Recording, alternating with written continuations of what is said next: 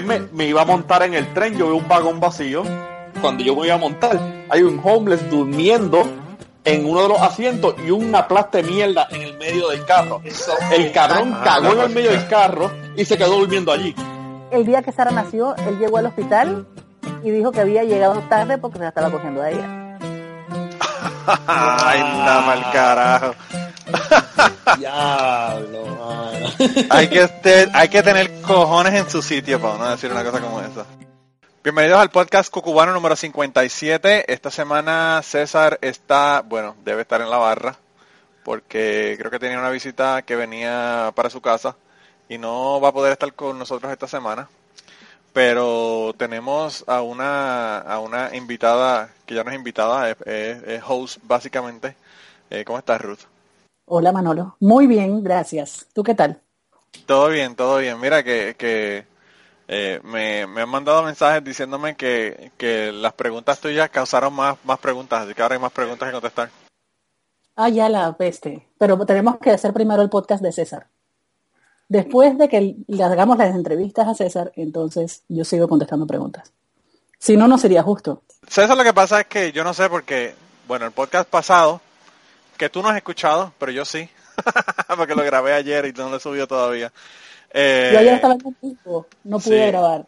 Pues ayer, ayer, en el podcast de ayer, nosotros eh, tuvimos a dos amigos de, de César de la universidad.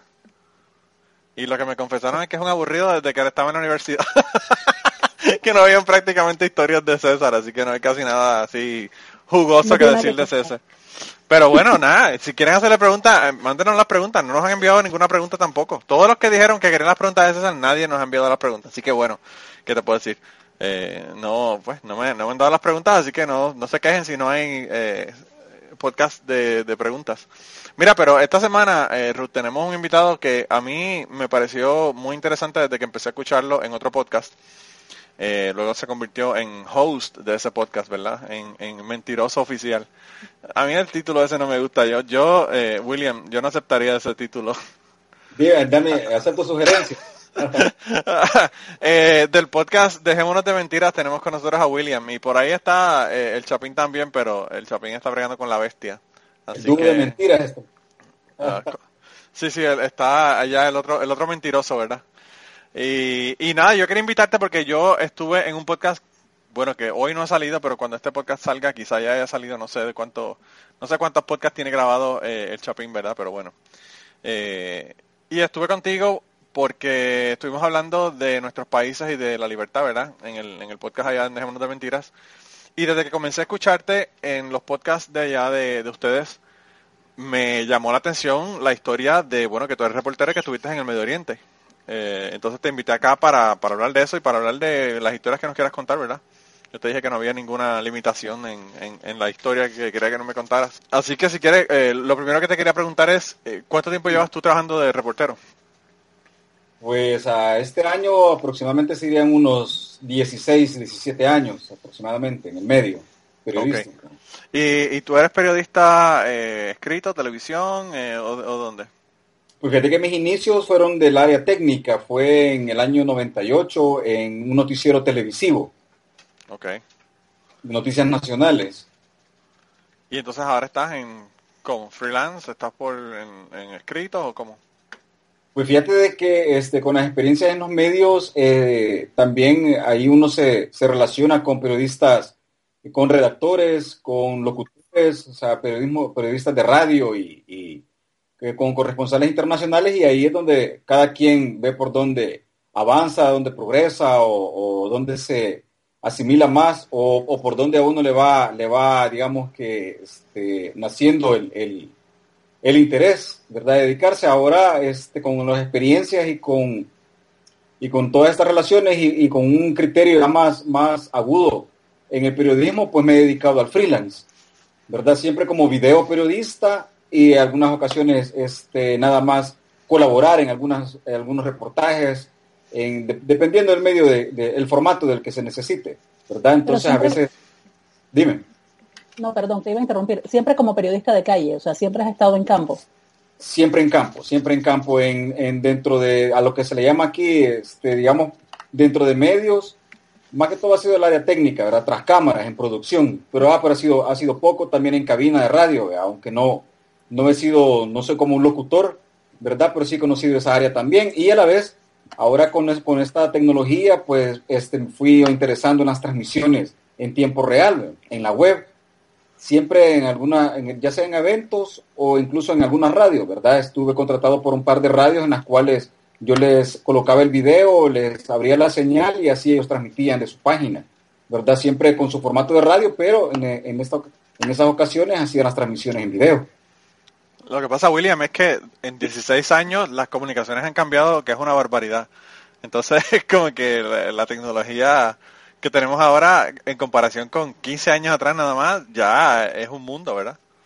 Así lo has dicho bien, porque ahora si te fijas, se ha, se ha ampliado tanto, la información está tan a la mano, ¿verdad? Claro. Que los periodistas que aún que hemos iniciado hace varios años, hemos tenido que adaptarnos, pues, actualizarnos, ¿verdad? Y aunque, digamos por decirlo así, la vieja escuela todavía se resiste, ¿verdad? A lo que es, dicen que la, la tecnología puede haber ya nada más facilitado el medio, ¿verdad? De cómo, de cómo distribuir la información, pero como criterio, este, no, no podría o sea, esto lo, lo, menciono con aquellos que ahora ya puedes entrar en línea a capacitarte, ¿verdad? En, en a desglosar lo que es el periodismo, ya sea, la, sea la redacción, ya sea la locución, ya sea el video, edición, fotografía, todo lo que es el ámbito de comunicaciones, ¿verdad? Pero aquellos que sí, aún con la tecnología limitada hace varios años, este, como dicen, tocaba un poco más duro, ¿verdad? El, el, el, el, buscar la noticia, ¿verdad? Hay que, habría, había que, que ir directamente al lugar ¿verdad? Ahora sí podrías, en conexiones, poder llegar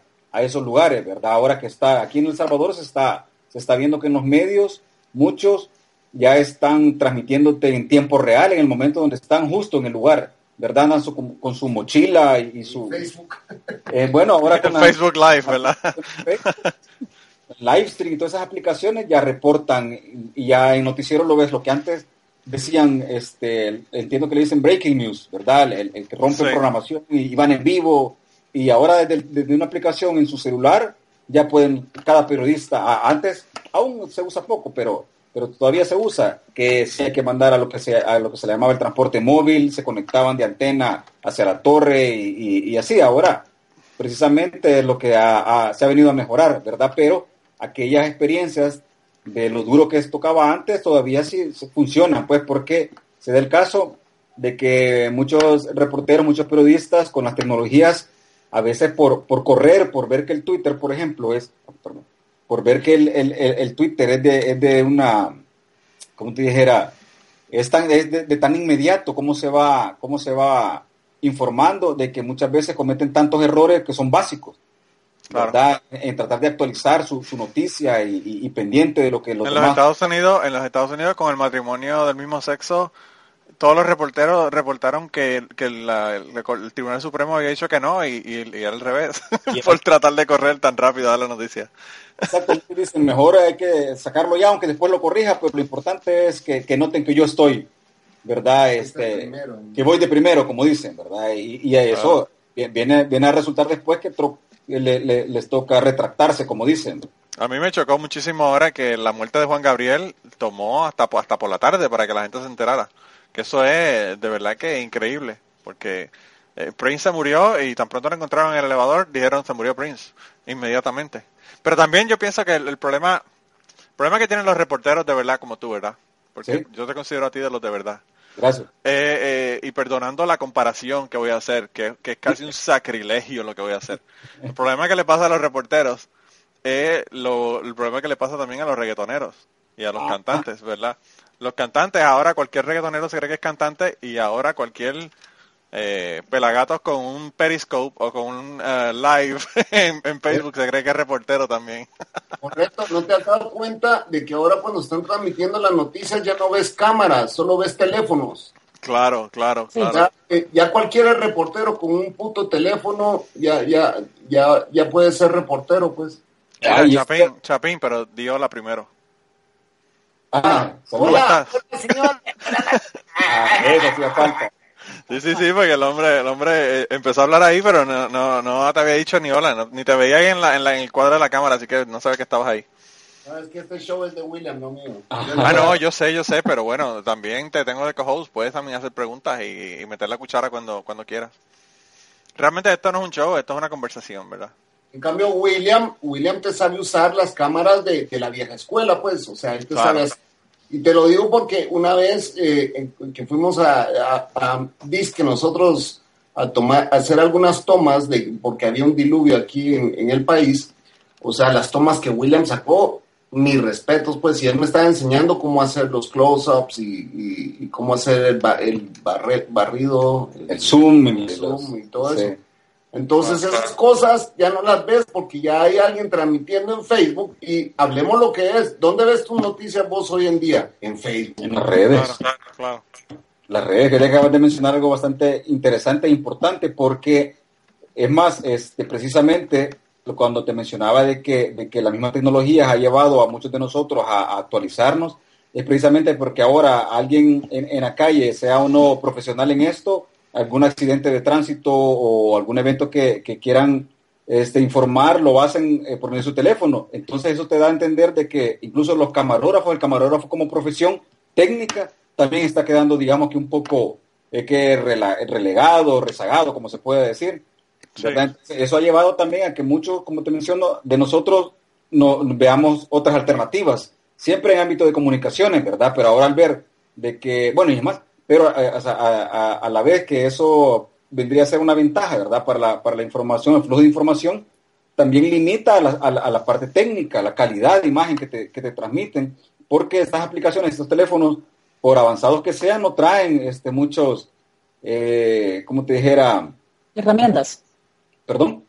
Las herramientas. Exacto, estas herramientas con las cuales podrías mejorar la imagen, sabes qué trucos usar, ¿verdad? Como este, ahí solo con una media aplicación ya te da algo, algo que ya trae por, de, por defecto, ¿verdad? El, el, teléfono, pero es parte de, la, de, de, la, de lo que estamos viviendo ahora. Pues. Pero fíjate, William, la, yo, yo creo que a la generación nueva no le importa tanto la calidad. Exacto. Eh, porque, pues, mano, yo, yo veo mi hijo viendo películas en un tablet cuando sí. yo tengo un teléfono, un televisor eh, high definition de 55 pulgadas y él prefiere estar con la tablet viendo la película. Y, y, eso a mí, eso para mí es inconcebible. Eh, Tú sabes que antes nosotros, mientras más grande el televisor, mejor. Ah, no. Eh, y ahora no, ahora te los ves en un teléfono viendo, viendo una película. ¿Sabes qué, ¿Saben qué pasa? Que las nuevas generaciones eh, se están acostumbrando a la inmediatez. Eso. Y, claro. O sea, la prueba está en Snapchat. ¿Cuánto tiempo dura un, una imagen en Snapchat? Ah, bueno, pero también lo que, lo que, lo que te hace entender es la, el, el attention span que tiene la gente. Por eso, que... o sea, obviamente al, al, ser tan inmediatos, también son carentes en muchas otras cosas. O sea, el niño que ve, o sea, muchísimas cosas. Leer 140 caracteres con una noticia no es leer la noticia completa. Pero no, a eso la, se están acostumbrando. La otra cosa, Ruth, la gente no lee la noticia, lo que lee son los titulares los titulares y los subtítulos. Por eso es que to casi todos los periódicos en el mundo han cambiado el formato y viene un titular grandote, luego viene abajo de qué va la noticia y una foto gigante. Y, y ya, con eso está. Perdón, voy a meter mi cuchara. Y es por eso que hoy en día nadie sabe escribir. Eso. Correcto. Eso es algo, pero Escribir, escribir lo estás, lo estás diciendo, lo estás diciendo con V o con B. Eh. Porque mira que yo veo eso de escribir con V en, en, en Twitter todo el tiempo. eh, no, Yo y el, sufro. Y el tema es de que todos aprendimos a leer y a escribir leyendo los periódicos. ¿Y qué pasa claro. hoy en día? Que la gente está leyendo las noticias, escribiendo con K, ¿me entendés? Y, y, y, y después te lo repiten, o sea, es lo que han aprendido, pues.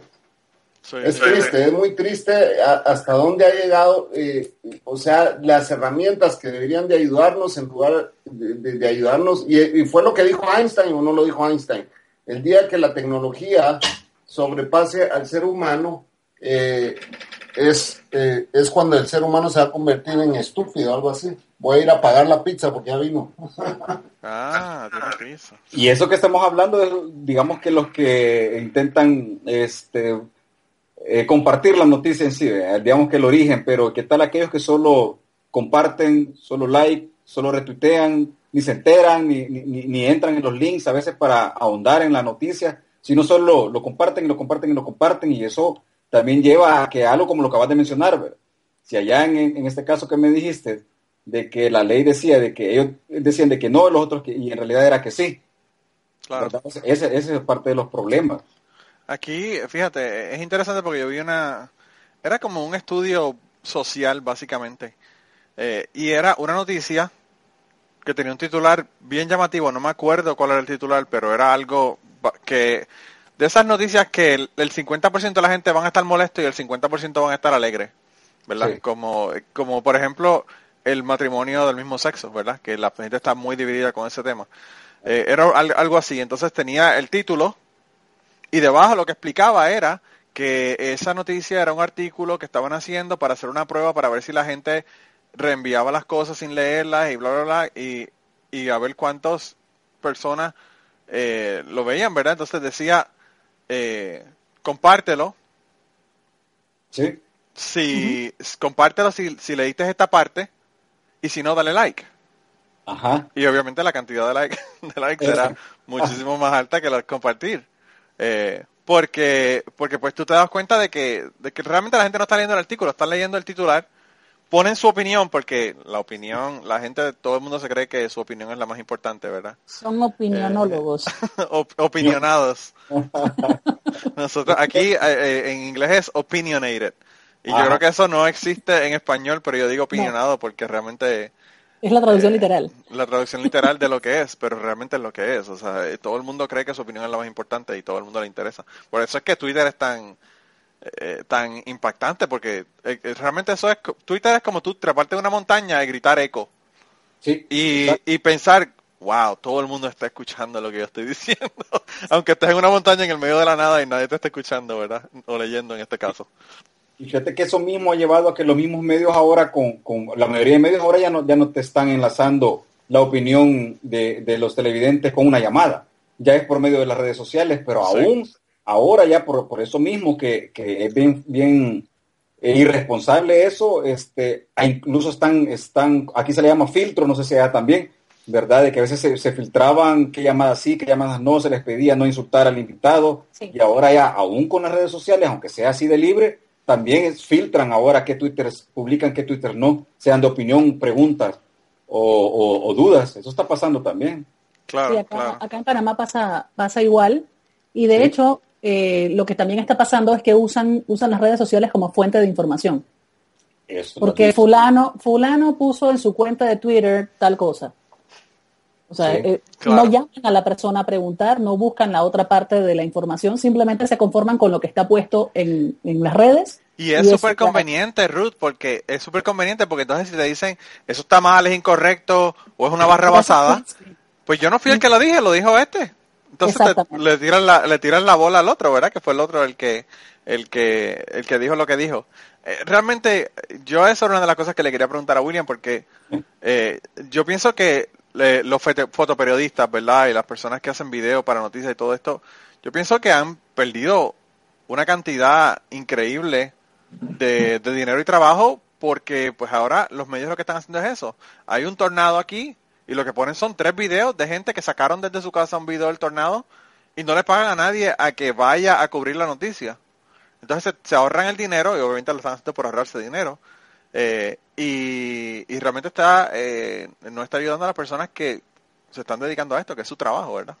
Sí, porque se da, se da el caso, de, por ejemplo, en Estados Unidos, sé que ya, ya hace, hace bastantes años, antes de toda esta revolución tecnológica, se daba que algunos, eh, este, algunos periodistas independientes cubrían algunas notas y si los medios no habían llegado, solían vender sus notas. Y los medios se las compraban, por supuesto, ¿verdad? Y ahora, más que como dices, ahora la, si, si cualquier persona está en el momento justo con un dispositivo y lo logra captar, no le importa eh, cobrar algo de dinero, sino que lo que le importa es mandar al medio que el medio lo mencione, mencione su cuenta.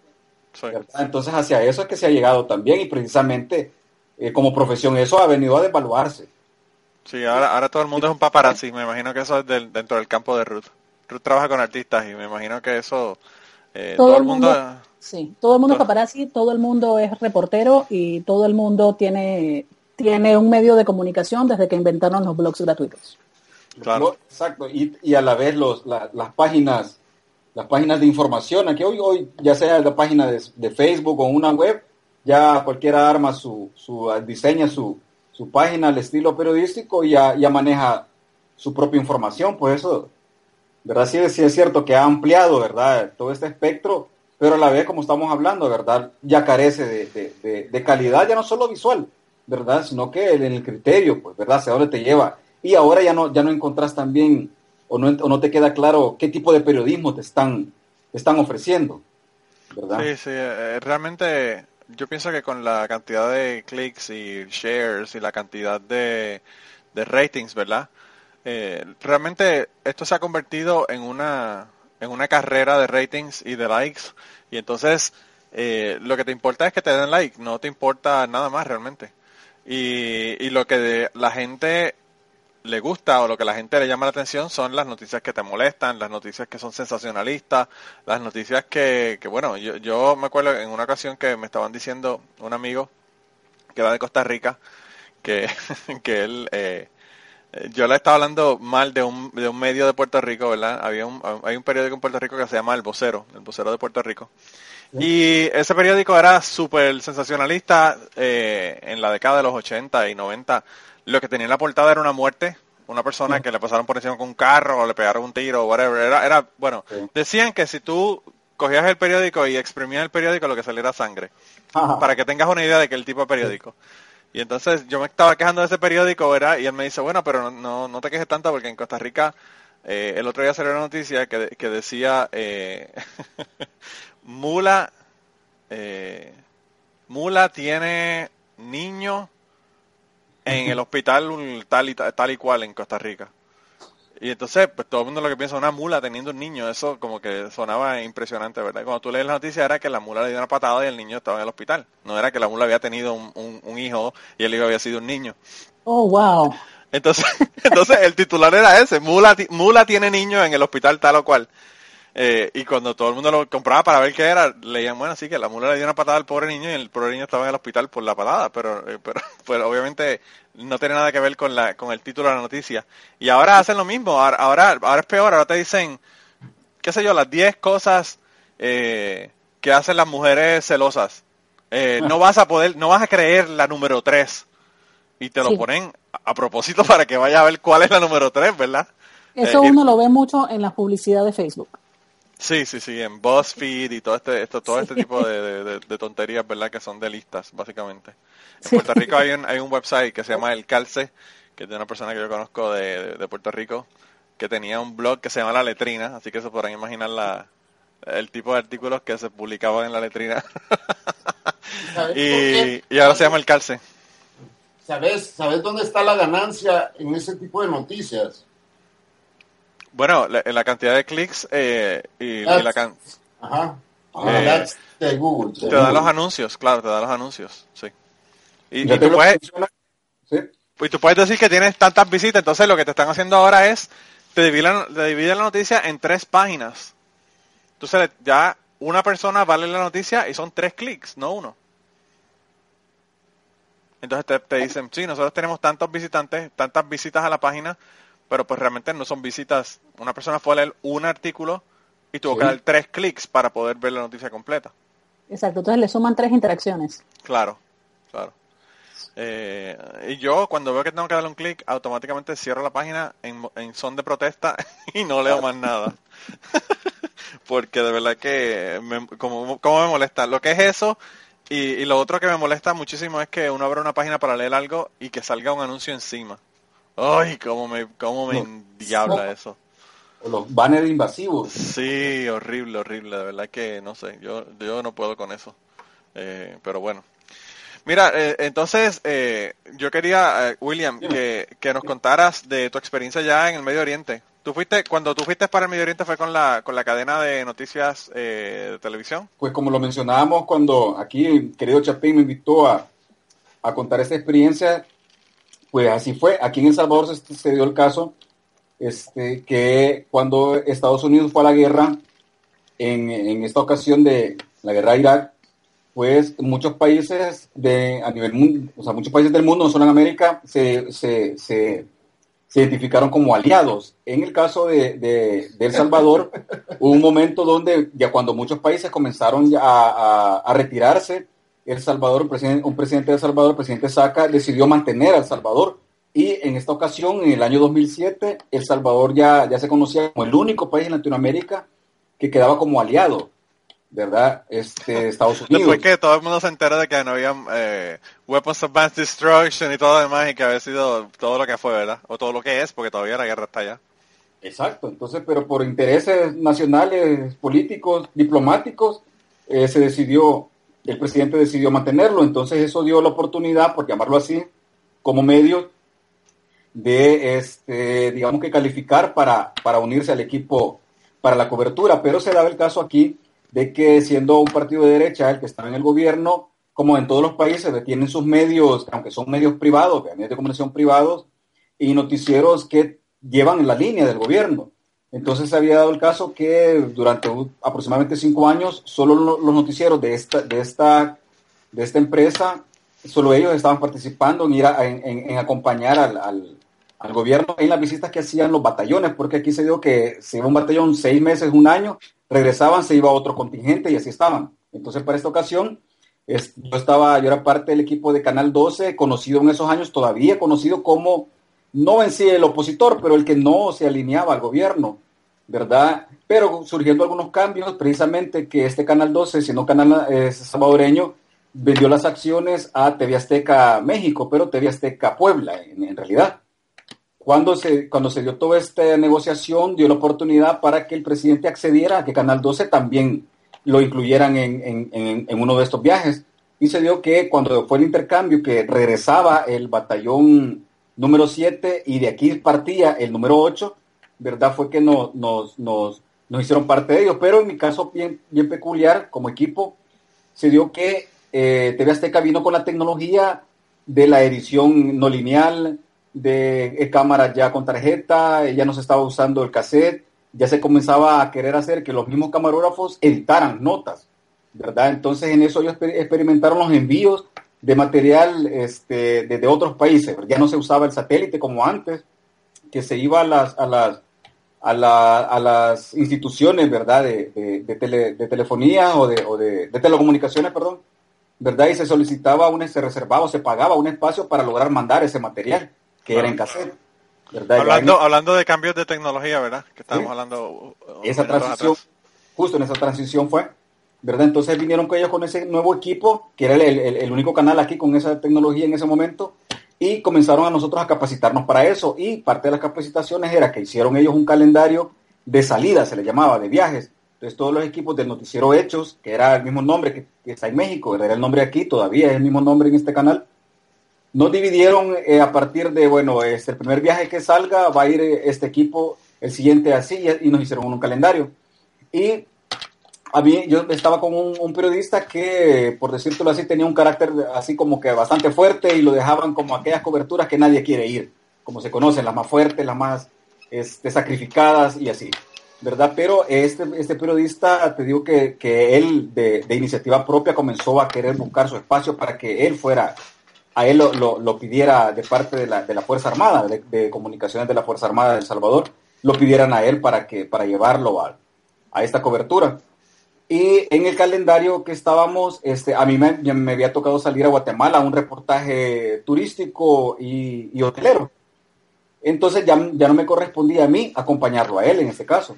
Pero se dio que uno de los compañeros tuvo una enfermedad y se ausentó y me pidieron a mí, que a mí, se me facilitaba bastante un poco el, el, el, inglés, aunque no, lo, no, es mi fuerte ni nada, pero por los estudios académicos aquí podía este, manejarlo un poco. Entonces, eso, aparte de que éramos equipo con, el, con este reportero, este, nos decidieron eh, que yo fuera.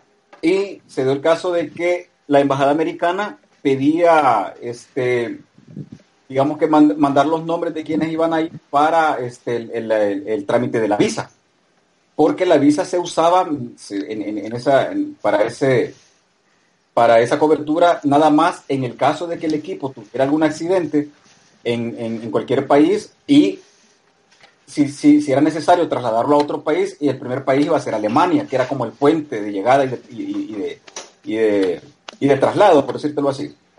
Y si en Alemania no se atendía eh, a la persona o al equipo, se trasladaba a Estados Unidos y en ese viaje es que se iba a, se iba a hacer uso de la, de la visa. De ahí de lo contrario, no, no prácticamente solo servía de trámite, ¿verdad? Ah, era, era, una, era, una, visa, pero era solamente si te pasaba algo.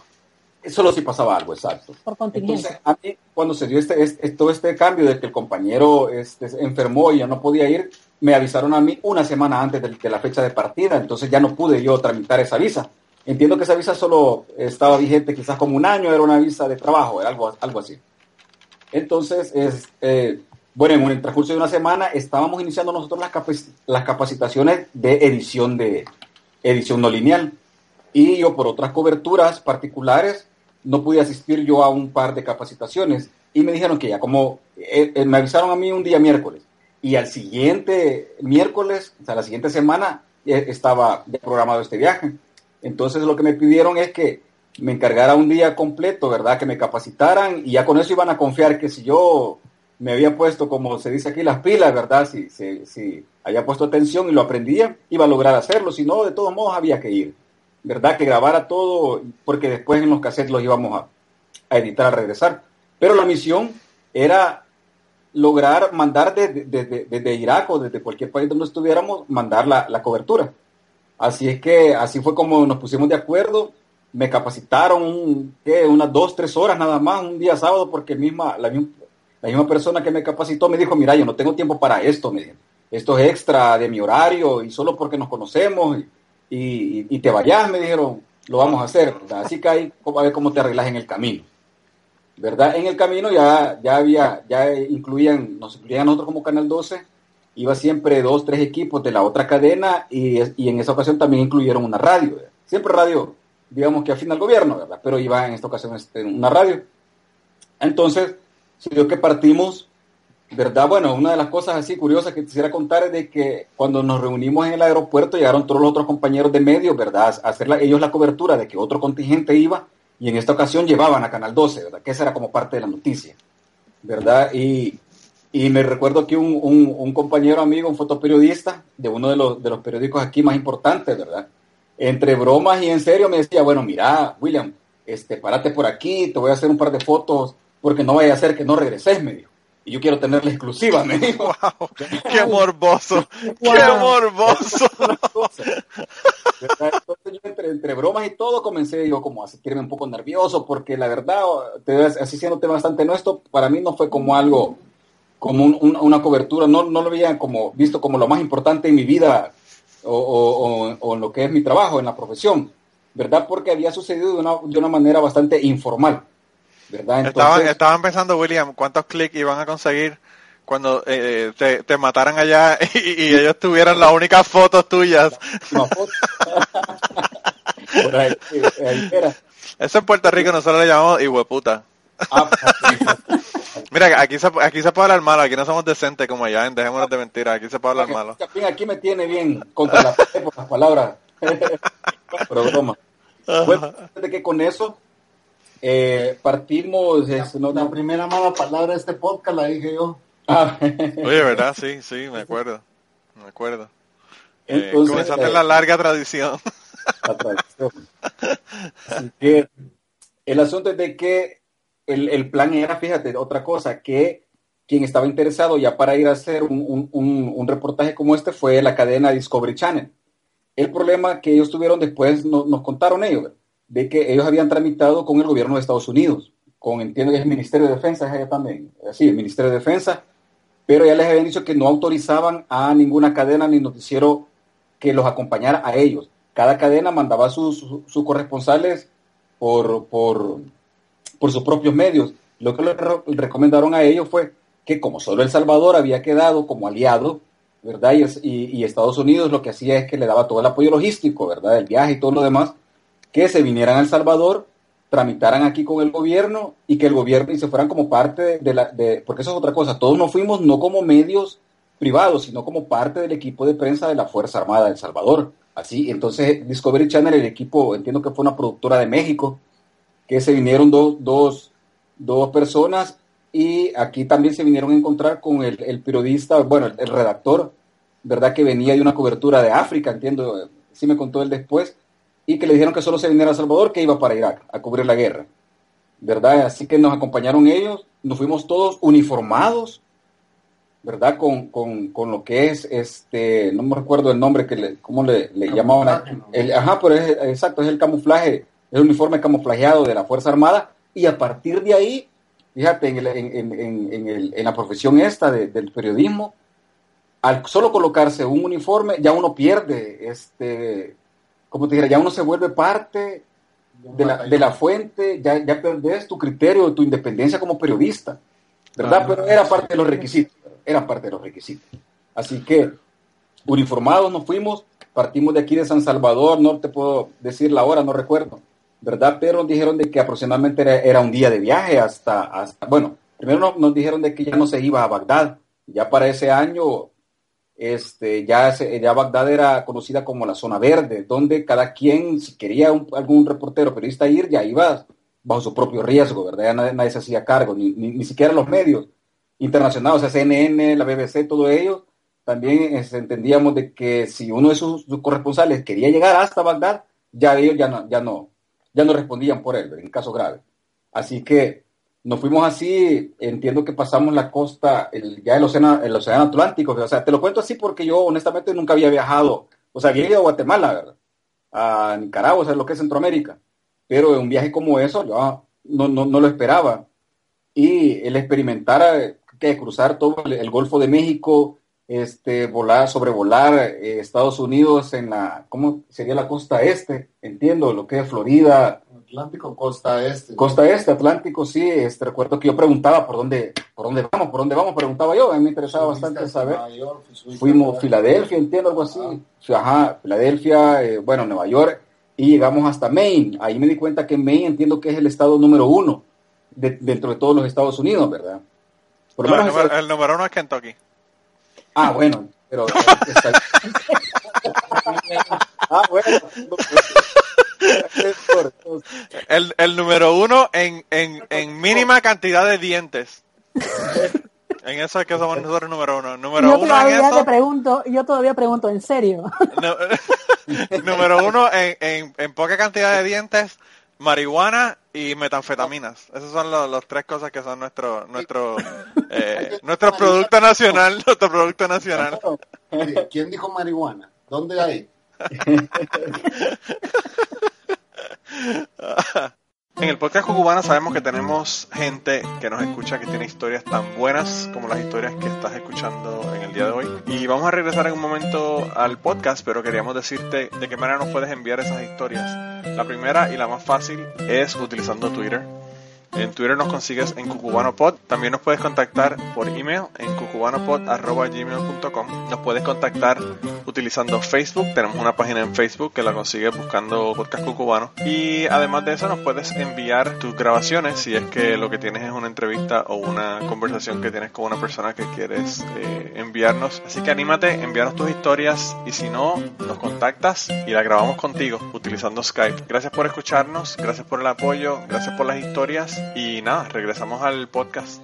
Pues cruzando eso, cruzando todo Estados Unidos, te digo que eh, eh, yo al, al, ahí caí en cuenta de que qué importante era, era la experiencia que yo estaba teniendo, porque Estados Unidos acá solo por películas, pues, y es más, el, el, vuelo, el avión bajó, bajó bastante, ¿verdad? de la altura que veníamos, y logré ver este, en una inmensidad el horizonte que no se acababan las luces, pues entonces entendí, bueno, si Estados Unidos es gigante, pero cuando comenzó a llegar a, a, Maine, donde está el aeropuerto, comencé a darme cuenta de, de, de sus calles, de la nieve, de, de, cosas que para mí no, o sea, que yo, solo, en tele. solo en televisión, ¿verdad? Al llegar, al llegar a Maine, bueno, bajamos, nos dijeron, vamos a estar solamente una hora y aquí arrancamos para directo a, a Alemania, a Leipzig, Alemania.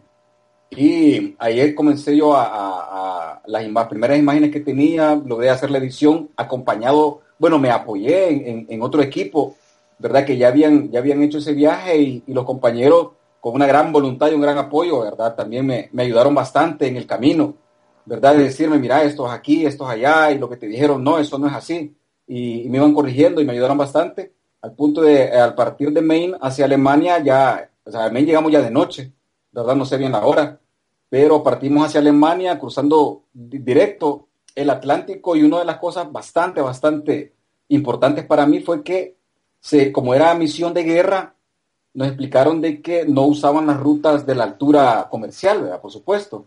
Entonces eso nos dio la oportunidad de pasar por lo que conocemos como el punto de Greenwich. Fíjate que este es el punto de Greenwich, como camarógrafo te puedo decir que uno, uno, lo, lo, lo, importante de uno, por supuesto, es, grabar, pues grabar y grabar y no parar de grabar, pase lo que pase. Esté uno como esté, lo cansado, lo peligroso, no importa que seguir grabando. Pero en esta ocasión, en ese momento, a veces pasa de que puedes, por estar grabando algo, en lo personal, no puedes disfrutar a veces de una experiencia como esta. Entonces yo decidí no grabarlo, bajé la cámara y lo experimenté yo, porque a un lado del avión podíamos ver el sol y, todo a plenitud y, todo, o sea, como todo un, día normal, por decirlo así, y del otro lado del mismo avión, o sea, en en la otra ventanilla del otro lado, toda la noche. Entonces ahí nos explicaron que era el punto de Greenwich, ¿verdad? Donde se entiende que se divide eso. Y fue algo que a mí me dejó maravillado en, en ese punto. De ahí que, que, empezaron las turbulencias y yo era preocupado y decía, bueno, ¿y, si, si, el avión se cae? Y, y, si no se cae y se arruina la cámara, me la van a descontar y, preocupado por otras cosas también. otras cosas más, más mundanas. sí, porque bueno, y ya, ya cuando termine de contártelo ya vas a ver por qué te lo digo. Pero bueno, llegamos a, ya de día a, Alemania, a Leipzig, y ahí que pasamos quizás un par de horas en los que hacían ellos el trámite de, los de, los, de, la, de la identificación de todos los, que íbamos en ese vuelo. Y al par de horas también nos dijeron, bueno, ya nos vamos directo a Kuwait, ¿verdad? Porque el arribo era primero Kuwait para ambientarnos, ¿verdad? Y luego de Kuwait nos íbamos al, al, ya a lo que era Irak. Así que este, te puedo decir que experimenté pasar por algunos países de Europa y siempre por una, altura de esa de emisión de guerra, ¿verdad? O sea, básicamente no veíamos así, no podíamos distinguir algo, ¿verdad? Pero pero el hecho de, ir, el, cambio de clima, ¿cómo fue? Porque fuimos en un, mes de febrero, donde nos decían de que en el desierto, allá en el, en el, en el Ojo Pérsico, eran meses de, bastante frío, bajaba hasta, hasta menos 10, parece, ¿verdad? En esos lugares, y eso es algo que aquí en esa Sabor jamás, pues ustedes lo entienden. Así que al llegar, bueno, otra cosa, al llegar, al aterrizar en el, en el aeropuerto del desierto, del, del desierto de, de Kuwait, hubo un problema con el avión. Entonces, nosotros no notamos en realidad, pero nos pidieron a nosotros, los periodistas, íbamos en, el, lado donde iban los, coroneles y los altos y los generales, ¿verdad? Los soldados venían en otra, en otra ala, o no sé cómo se puede decir, eh, en otro espacio del avión, atrás del avión, la parte de atrás. Adelante veníamos los, en coach, los importantes, digamos. En la cocina, en la cocina, en la cocina. Eso, algo así pero nos dijeron a nosotros de que por favor esperáramos a que todo va, porque la costumbre es que cuando van periodistas en viajes así, bajan primero precisamente para hacer las fotos y las tomas de quiénes, de, de cuándo la, los otros personajes bajan, ¿verdad? o llegan a los lugares. Yo lamento, lamento romper tu burbuja, pero los periodistas los mandan primero por si acaso empiezan a tirotear, que los maten a ellos y, no a los soldados. los usan de, de, carne de cañón. Vayan al frente y, saluden, vayan saludando. ¡Eh, hola! los, soldados, los, soldados, van al lado del baño, o sea que cualquier bala pega primero en el excusado. Claro. y la condición es no dejen de grabar, esa es la condición. Pero al llegar dijeron, no, este, nos dijeron, espérense ustedes y, bajen después. Solo sentimos un poco como de turbulencia o, como que el terreno era quizás bastante rocoso o algo así. Pero bajamos y ya después cuando, cuando vimos que, ya llegaron los autobuses a, recogernos y todo, uno de los, de los coroneles, que era el encargado de prensa, que era con el que nosotros nos comunicábamos, nos, dijo de que nos habían hecho eso, que, que bajáramos por último porque el avión se había salido de la pista y que no querían de que nosotros grabáramos ese punto y que por favor no lo fuéramos a mencionar. Más que, más que cucubano, o sea que tenemos la exclusiva, tú me estás diciendo. Algo así. Tremenda primicia. Sí, entonces, bueno, de ahí nos, recogieron en los, autobuses y nos llevaron al campamento Delta, donde estaban todos los, bueno, habían otros aliados, pero no de Latinoamérica, ¿verdad? O sea, todavía se encontraba eh, Bosnia-Herzegovina, creo que se menciona, estaba Mongolia, eh, entiendo una de las, no sé qué país asiático y otro par de países, ¿verdad? Eh, los grandes aliados, que Rumanía, los grandes aliados, de Estados Unidos. Lo que le había quedado a Estados Unidos. Sí. Y justo el día que llegamos nos dijeron de que se estaban despidiendo Polonia porque también se estaban retirando como, como aliados, ¿verdad? Y que nos iban a mandar, nos íbamos a ir junto con ellos en un convoy, ¿verdad? Que lo, estaba, lo estaban escoltando salvadoreños y polacos, ¿verdad? Porque en ese momento en, en, en Irak, la parte sur, estaba dividida entre, eh, los, la comandancia de la parte sur estaba dividida entre polacos y salvadoreños. Y en esta ocasión, como Polonia se retiraba, le iba a quedar a cargo todo, todo el lado sur a, los salvadoreños, ¿verdad? Al, país, al Salvador. Así que nos iban a mandar primero un, convoy para que nos fuéramos con ellos. Pero de, pasaron un par de horas y, y, no pasaba nada hasta que llegaron los autobuses y nos fuimos. Al siguiente día nos fueron comentando ellos de que este, en ese convoy, al irnos a recoger a nosotros, había, había pasado, había sufrido un ataque y habían matado a un, a un soldado polaco. ¿verdad? Entonces, por eso es que se habían tardado y nos mandaron mejor autobuses. Entonces, ahí empezó. Reconfortante eh, uno enterarse de una cosa como esa, ¿verdad? Acabando de llegar. Así solo por, por bueno, o sea, eh, como, ahí comenzó ya la, la, tensión, ¿verdad? Ya, ya cayendo en cuenta en qué lugar estábamos. Cagazón. No, ese es. y no sabíamos cómo Hablando claro, hablando claro, la cagazón. Sí, sí, mentir, dejándonos de mentir. Así que eh, al siguiente día, pues fuimos a cubrir la, el, el, el, funeral, ¿verdad? De este soldado polaco, que incluso yo logré recoger un par de, de ¿cómo se llama lo que queda? De los casquillos, vainillas. Ah, no, los cascarillos. Eso que queda de, de, la, de cuando hacen los honores, ¿verdad? Y, y hicimos la cobertura y nos mantuvimos eh, para ambientarnos, como nos dijeron, una semana en lo que es el, el desierto de, de Kuwait, ¿verdad? Ahí, ¿qué te puedo, de ahí lo que te puedo contar es de que, digamos que parte de las cosas interesantes, aparte del clima, ¿verdad? Y, y, y estarnos ambientando, es de que quizás pasamos tres días para poder, ¿cómo te lo puedo manejar? Como para poder ir a hacer nuestras necesidades de forma normal al baño, ¿verdad? Porque todo este cambio de, de, continente, de horarios y, de ambiente y, y, todo eso, este, como que nos neutralizó o algo así, nos explicaron no, después. se llama. No sé. Es, sí, en que no sabes que, en qué hora estás, te altera tu metabolismo. Todo eso, exacto. Ah, pues altera todo eso y, hasta como hasta el tercer día ya pudimos nosotros sentirnos más relajados para poder cagar. Bueno.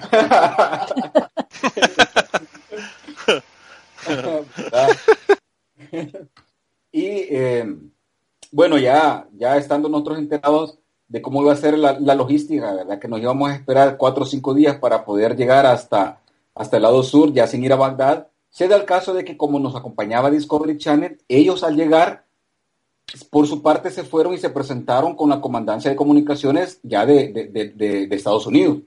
Y ahí al, ellos ya se, les dieron un carnet especial, ¿verdad? Que ellos iban como Discovery Channel en realidad, no como parte del batallón Cuscatlán, que así se llamaba, ¿verdad? Pero ellos en, la entrevista que le hicieron mencionaron que iban varios medios privados de El Salvador y eso llamó la atención y lo que hicieron fue que a nosotros nos, nos, no, no te puedo decir que nos encerraron ni nada de eso, pero sí nos llevaron a un lugar, ¿verdad? Nos apartaron, por decirlo así, nos dijeron que dejáramos le, hicieron, le hicieron waterboarding por dos horas para que supieran quién era el jefe y, ah, que no pues fueran a decir, y que no fueran a decir nada que no se suponía que dijeran, ¿verdad? Uy, vaya, Tortura, tortura, los torturaron, los torturaron. A mí fue lo primero que se me ocurrió, pero lo que primero que hice, ya sabes, las cosas de, del perdón, del, del, trabajo, ¿verdad? Lo que hice fue cambiar cassette, dije yo, por si me piden el cassette o me lo quieren romper la cinta, mejor me guardé el que ya había grabado y puse uno nuevo, ¿verdad? Eso, eso se nos ocurre a nosotros los hispanos. Hombre prevenido. Eso a nosotros ah. los hispanos se nos ocurre, pero a un gringo eso no se le ocurre. Ah, Porque los hispanos somos maliciosos. Somos unos hijos de puta. sabemos, sabemos con quién estamos bregando, es lo que pasa. Entonces me informan de que porque este, el personal de Discovery Channel había dado nombres de, de, medios privados de El Salvador y no estaban autorizados el gobierno de El Salvador a llevar medios privados, porque nos habían inscrito ahí como, como parte de, de comunicaciones del batallón Cucatlán. Entonces lo que dijeron de que, entiendo que la, la, la no me recuerdo bien el cargo de, de, este, de esta persona, pero dijeron que la máxima jefatura ¿verdad? De, de, comunicaciones de la guerra de Estados Unidos había solicitado que nosotros fuéramos a Bagdad a sacar un carnet de especial como medio ya privado, porque ellos no iban a responder en el caso que nos pasara algo, ya ni siquiera de darnos transporte aéreo, ¿verdad? Precisamente por ser privado. Hacían, hacían un roto en el desierto y ahí los dejaban. Ahí eh, teníamos que ver cómo el medio privado hacía para, para ayudarnos a nosotros. Entonces, en, en, en ese trámite, por decírtelo así, Esperamos quizás dos, tres horas y nos dijeron que estaban esperando que llegaran tres helicópteros Black Hawk que eran en los que nos iban a transportar a nosotros, pero eh, también llevaban como un equipo o batallón, por decirlo así, que iban exclusivamente de, solo de mujeres y que con ellos no íbamos a ir nosotros. Nosotros éramos como máximo como 8 o 10 personas. Entonces iban a utilizar tres Black, Black Hawk. Y en espera y en espera este, resultó de que, de que dijeron que ya no, que ya habían pedido, un permiso especial y que ya no eh, iba a ser necesario ir nosotros hasta Bagdad, que nos iban a mandar directamente a Altiwanía, a Al-Qud primero, a Al-Qud y después íbamos a viajar a Altiwanía, eso ya dentro de, Irak. Entonces en el transcurso de ese viaje llegamos nosotros a, bueno, nos llevaron en un Hércules creo que se llaman eso, que son los, gigantes, ¿verdad? Que se ven que van... Sí, los grandes. Esos grandotes, ajá. Los que, cargan, que cargan tanques y todo lo demás, está bien grandes. Exacto, ya todo eso. Ya nos llevaron ahí, llegamos a, al CUT, al CUT primero, y solo dijeron, bueno, de aquí ya solo dejen sus cosas, eh, preparen ahí, esta va a ser su cama, sus cosas, déjenlo, y vamos directo, y nos vamos directo para Altihuanía, que ya es donde se va a hacer el traspaso de mando, que a eso íbamos nosotros, al traspaso de mando del polaco hacia el general salvadoreño y nos dijeron, bueno, ustedes se van a quedar en uno de los palacios de Saddam Hussein. Entonces ya con esas palabras mayores y todo eso, ya, ya el interés, ¿verdad? Y, y, aquello de estar experimentando algo totalmente único, pues, en la vida, en lo que es, por lo menos, mi vida personal, ¿verdad? Y ya entrando a uno de los palacios, nos dejaron, bueno, eran dos palacios de Saddam Hussein, incluso algunos soldados nos decían, miren, esas habían, ¿qué te diré? En, en las orillas de las paredes o en las columnas, habían como, como cintas de esos que son como papel adorno, no sé cómo se puede llamar, papel tapiz, pero de oro.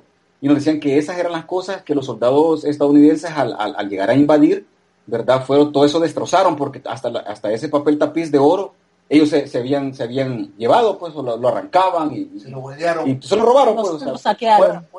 Eso lo saquearon. los gringos. Los gringos, los soldados gringos. Entonces, habían cosas que habían quedado así pedazos, vea, por decírtelo así que. Y no solo nos dijeron, ah, nos contaron esa, esa, digamos que, historia de ellos. ¿Verdad? Parte de las, de las cosas que fuimos viviendo.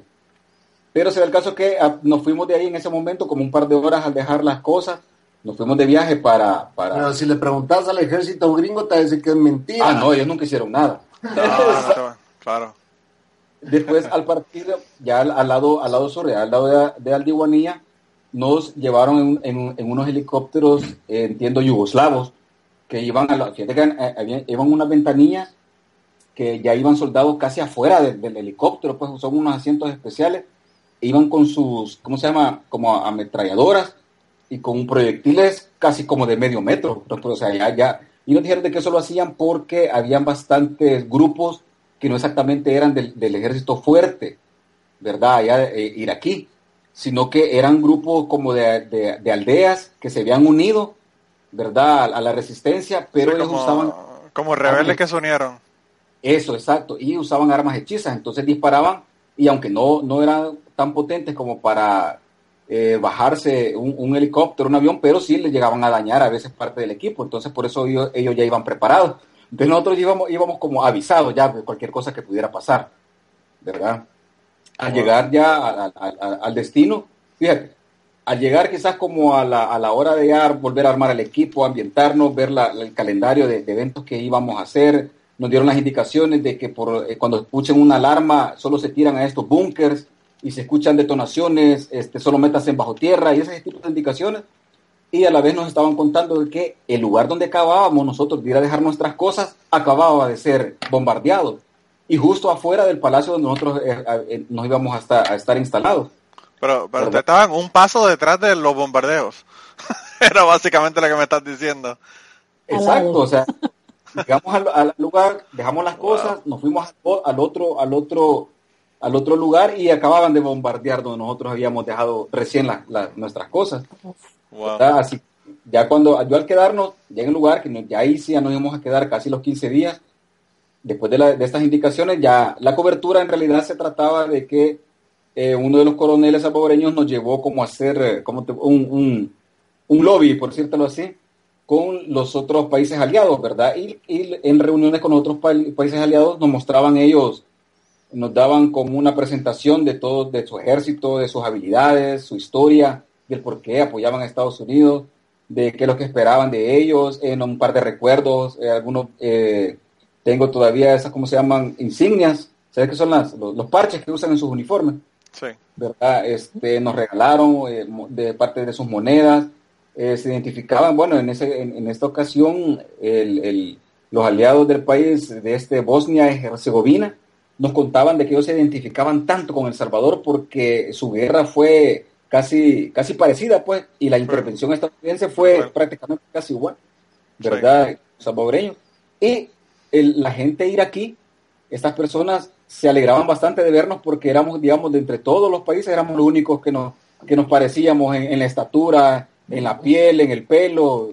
Y se Pero también es increíble, es increíble que esta gente que viven allá tan lejos de nosotros, ¿verdad? Acá, eh, conocen la historia y conocen la similitud, ¿verdad? En la guerra y todo lo que tuvieron con El Salvador. Y tú le preguntas a un fucking gringo y el gringo no te sabe decir nada. Y, y, y estuvieron envueltos en el asunto, porque tampoco es que los gringos no tuvieron nada que ver con el asunto, ¿verdad? Claro. Eh, y entonces, eh, no, no, ellos no tienen idea, pero otros países conocen, ¿verdad? ¿Dónde es? Hay, una...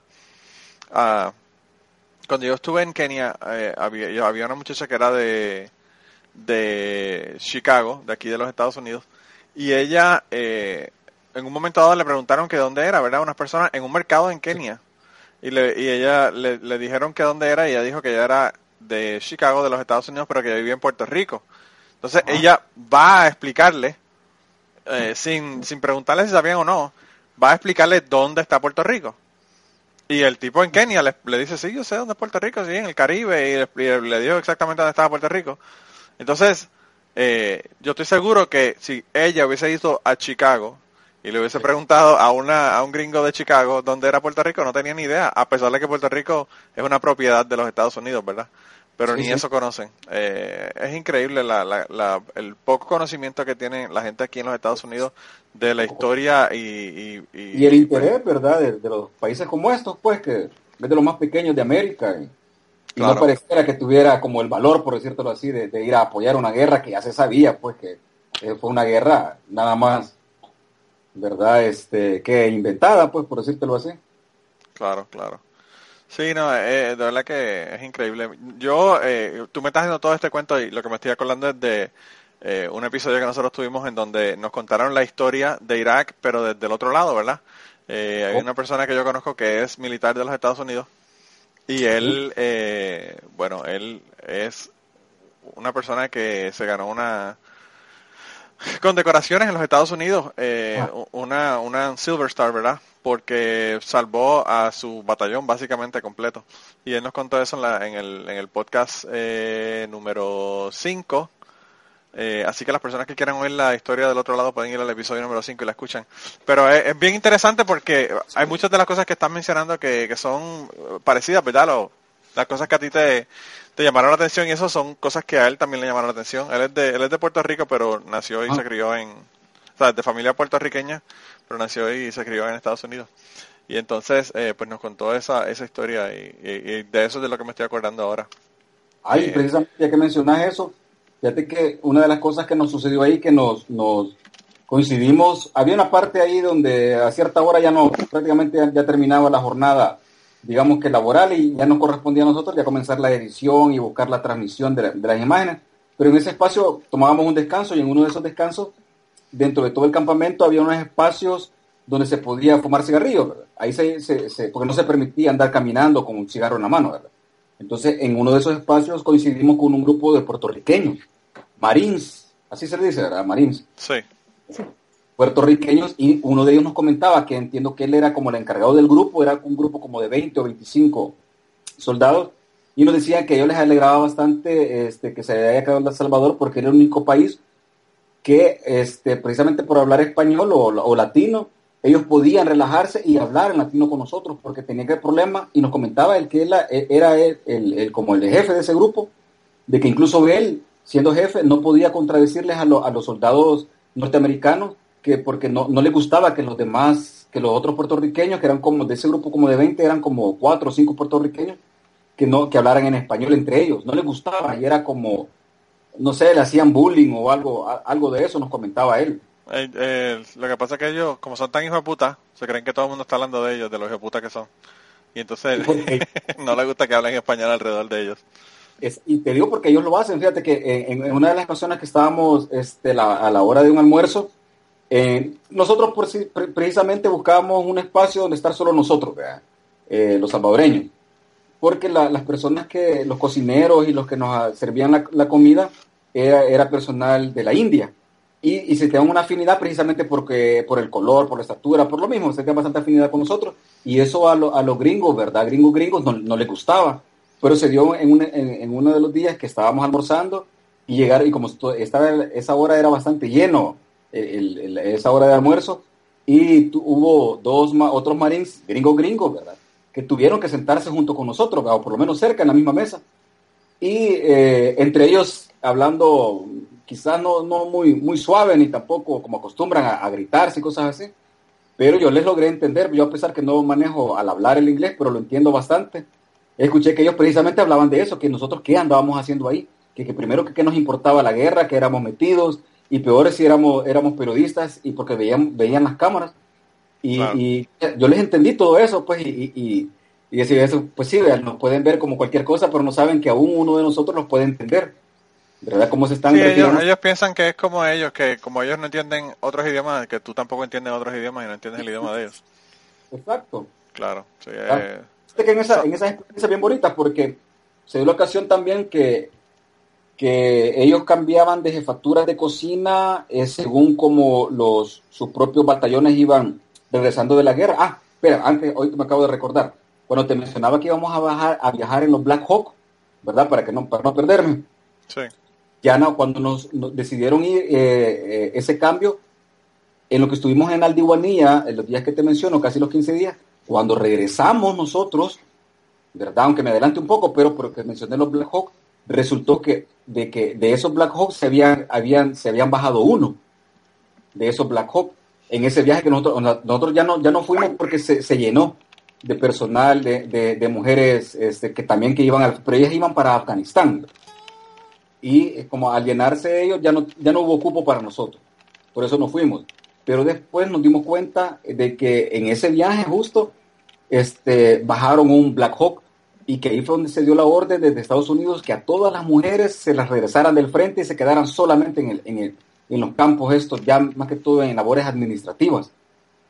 ¿Verdad? Eso sucedió en ese año 2007 y entiendo yo que hasta llegó a ser, no sé si, si, si fue aprobada, pero fue una, una introducción de ley, no sé, de, honestamente no sé de quién ni cómo fue el trámite, pero, pero entiendo que ese fue el origen de, de la petición de que las mujeres ya no fueran al frente de guerra sino que de forma administrativa. No sé si se logró aprobar y eso será así, pero fue eh, precisamente se originó de esa de ese hecho, verdad que, fue en el año 2007 como te lo mencioné, verdad.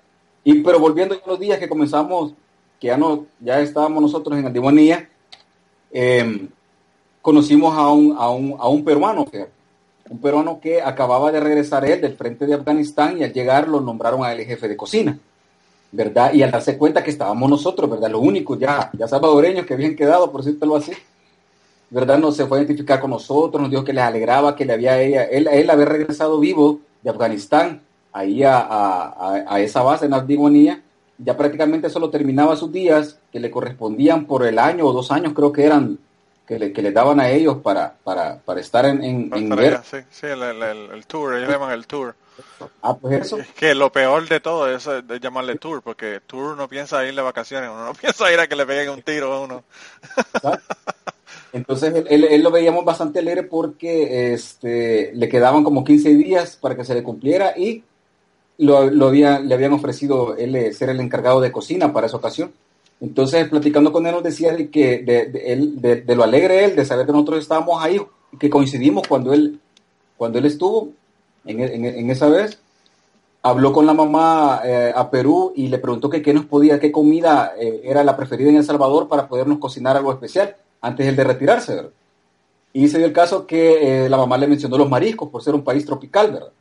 Y él nos, nos, nos, nos, dijo que nos tenía una sorpresa, nos llevó unos camarones que nos, que nos, dijo que esos camarones venían del río Nilo. ¿Verdad? Ellos los mandaban a, de Egipto y por esos camarones solo se los daban a las altas comandancias, ¿verdad? Pero que él, había logrado como, como eh, robarse un poco precisamente para, para, para, darnos a nosotros en sorpresa, ¿verdad? Y, un ceviche de camarón eh, pues sí, bastante especial, ¿verdad? Más que todo, más que en su sabor, era, era precisamente el aprecio con el que él y el, cariño con el que lo había preparado para nosotros. Qué detallazo. Detallazo, detallazo, ¿verdad? Entonces, parte de, de las personas que nosotros fuimos conociendo, nos acompañaban también dos personas iraquíes, pero eran de los iraquíes que, que entraban a las bases, no entiendo las palabras que, que ocupan ellos, son palabras militares, ¿verdad? Pero que este ellos, ellos vivían en, en, en, en los pueblos, eh, en, digamos, en, las zonas de, de, de, Irak, pero trabajaban junto con, con, con, los gringos dentro del batallón, o sea, dentro del campo militar, como traductores. Entonces ellos nos acompañaban, uno de ellos incluso este, nos mencionó de que ellos habían hecho una petición al presidente Saca del Salvador de que si por favor se venían con nosotros, porque ellos ya no querían regresar porque ya familiares y otra gente ya andaban preguntando de, por, de, qué, de qué ellos trabajaban, porque no los veían actuar de la forma normal, los veían que se desaparecían hasta una semana y ya comenzaban a sospechar. Entonces ellos, por ser traductores este, delegados a El Salvador, le habían pedido, pedido al presidente de acá este, poder venirse con nosotros y, e incluso nacionalizarse salvadoreños, ¿verdad, Que básicamente, básicamente se, se, convirtieron en enemigos en Irak por estar ayudando al otro lado, ¿verdad? lo veían como enemigos, ¿verdad? Y al final resultó que lo que, lo que hicieron otro fue regalar unos camellos que entiendo que en el camino murieron, fíjate, por mandarlos así. Pero aparte de la... De, Me mandaron unos camellos y se murieron, bendito.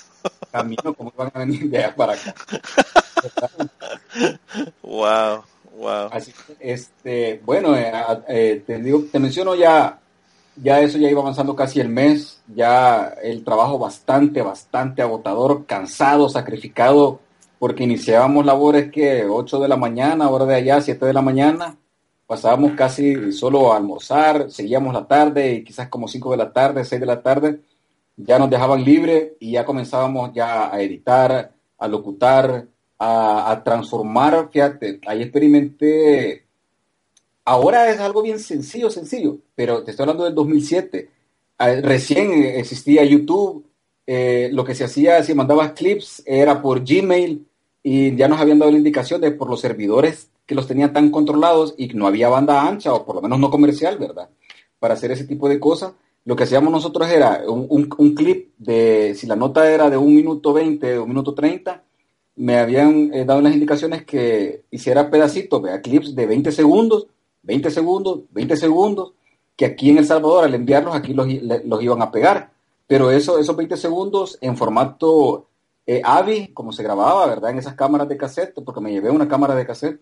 Después tenía que formatear a, Windows Media video, algo que le bajaba bastante calidad, pero así el peso. Así que a veces nos allá buscábamos nosotros, habían dos, dos salas de internet. Era un internet que se, una sala que se pagaba y otra sala que era gratis y resultó que el internet más fluido era la sala que era gratis y no la que, sala que se pagaba. Y nosotros por ser precisamente nosotros, ¿verdad?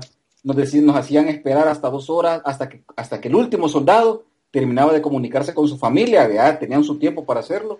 Y cuando ya dejaban libre las computadoras, entonces ya entrábamos nosotros, estoy hablando quizás 11 de la noche, 12 de la noche, para comenzar a hacer los envíos hacia El Salvador e incluso se usaban los, los, servidores aquellos eh, FTP, ¿verdad? Pero tampoco se, se, caían y se caían y no lograba ni siquiera el primer, los primeros, el primer clip de 20 segundos lograba ni siquiera subir, pues ya no digamos que lo descargaran acá. Así que lo, el truco que a mí se me ocurrió y en esos momentos que yo, yo comenzaba a conocer el correo Gmail y todo esto, ¿verdad? Y bueno, si se pueden enviar desde aquí adjuntos, ¿verdad? Dejé la FTP de un lado y comencé y así hicieron, mis, demás compañeros así hicieron lo mismo y solo de esa forma logramos, logramos mandar. Así que fue como se dice, pedaciado, como se dice, ¿verdad?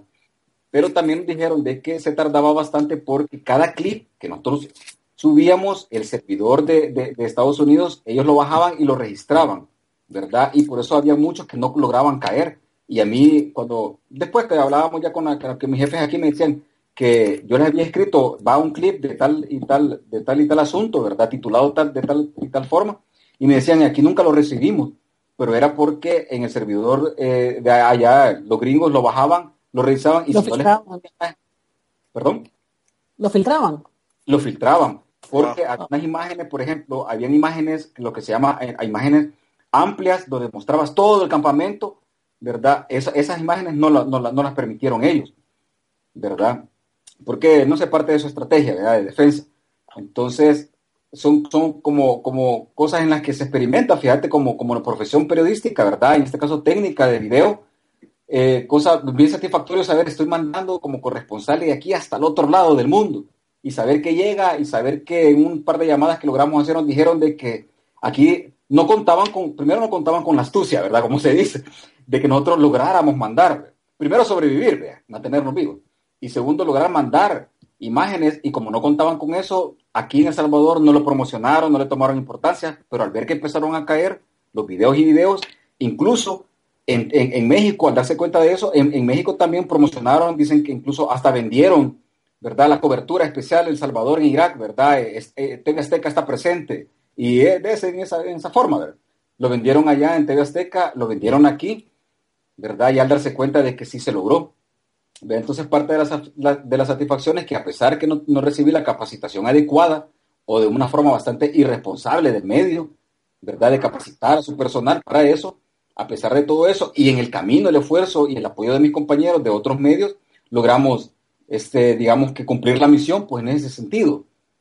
¿Verdad? Y, Entonces, la, pregunta que te iba a hacer, ustedes, cuando ustedes estaban haciendo los reportajes y eso, ¿ustedes iban en patrulla con las tropas de los Estados Unidos o solamente estaban haciendo reportajes dentro de las bases o cómo, cómo era el, proceso ese?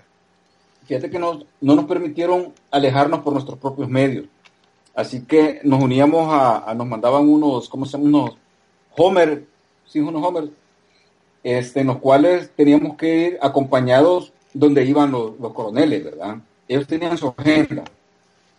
Y en eso, que te puedo decir? Claro, Discovery Channel, como ellos sí tuvieron, ellos tramitaron el permiso especial, ellos sí, ellos se iban en todo el día a hacer su propio, su documental, ¿verdad? Que eso iban, pero nosotros sí teníamos que someternos, someternos a la agenda de, ellos y nos, nos, dieron transporte, pero un transporte de, parte del convoy de ellos, ¿verdad? Bueno, es más, te cuento, en una ocasión fue, era tan, tan sacrificado, tan, tan, tan fuerte el trabajo, tan cansado, y el compañero periodista, el redactor que iba conmigo, era que, de aquel tipo de redactores que aquí se conocen como, como te dijera, de aquellos bien, bien, bien señoritos, pues aquí así se les dice señoritos, de aquellos de que solo yo y solo yo y soy el mejor y nadie como yo y soy Dios.